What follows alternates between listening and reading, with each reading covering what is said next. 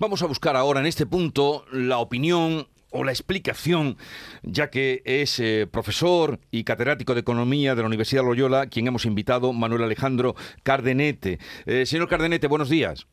Muy buenos días, señor Vigorra. A ver, ¿por qué se va, que esa es la pregunta, ferrovial?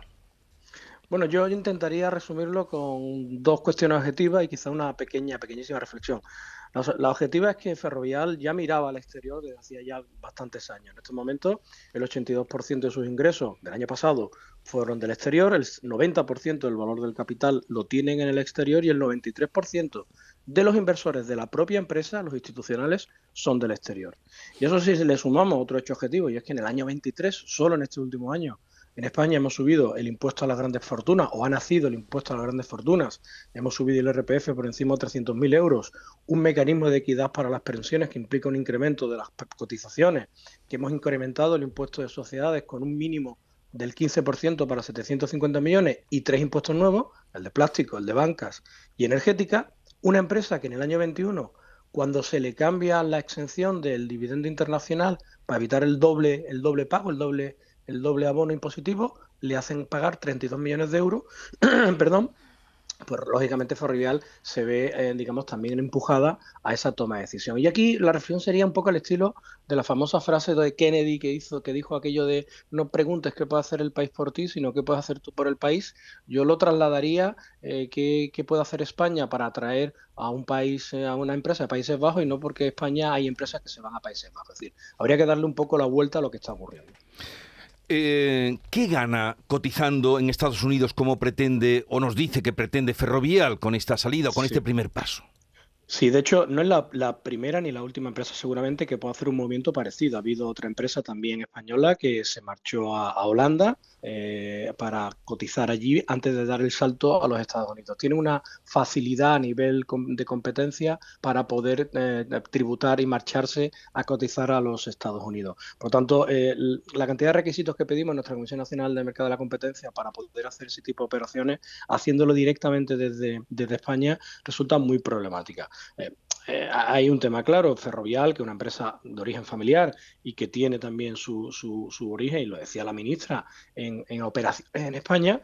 Nosotros en España tenemos empresas muy potentes a nivel internacional e infraestructura a nivel mundial, que, que hay que entender que estas empresas ya empiezan a mirar con otros ojos que las primeras generaciones de dichas empresas. Son empresas absolutamente internacionalizadas, tanto en el equipo directivo como en el accionariado. Y ya el mirar el patriotismo o no es una cuestión absolutamente menor. Yo reconozco que la reacción de la ministra y vicepresidenta del gobierno, la ministra Calviño, eh, con un comentario es que se lo debe toda España, perdón, se lo debe toda España, es cierto, en concursos públicos con licitaciones. A ver si vamos a crear una sospecha de que se le ha regalado el dinero para poder crecer.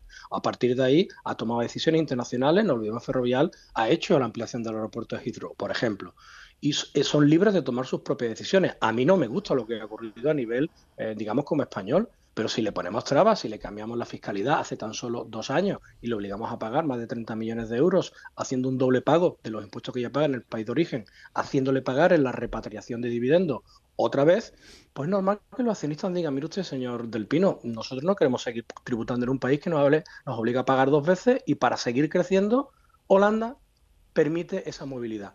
Eh, Vigorra, mm, solamente algo que hemos visto aquí, en, en España se movieron en los últimos cinco años, se han movido 4.700 empresas de Cataluña afuera de Cataluña por todos los follones que se han producido. Es decir, la empresa, el dinero, es muy eh, egoísta y tiene miedo a la instabilidad y la inseguridad jurídica. Y es lo que está pasando. Después de Ferrovial, ¿podrían emular otras empresas lo que ha hecho esta? A ver, mm, yo espero, yo espero que no, yo espero que no, pero es verdad que las empresas que tenemos en el IBEX 35, eh, el 70% de ellas facturan ya en el exterior. Yo espero que no, pero eh, uno ve el listado de las empresas del IBEX y tenemos a Inditex, que el 85% factura fuera, o tenemos a Celnex, que factura el 84%, y así podemos seguir.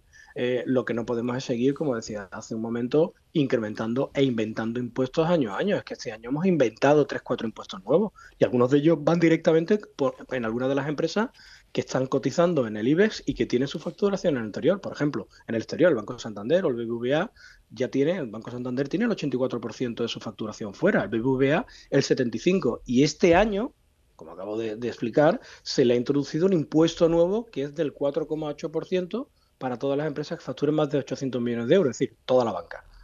Por tanto, hay un momento que el accionista dirá, pero usted, vale, venimos de España, pero a mí no me sigan apretando, yo quiero dividendo.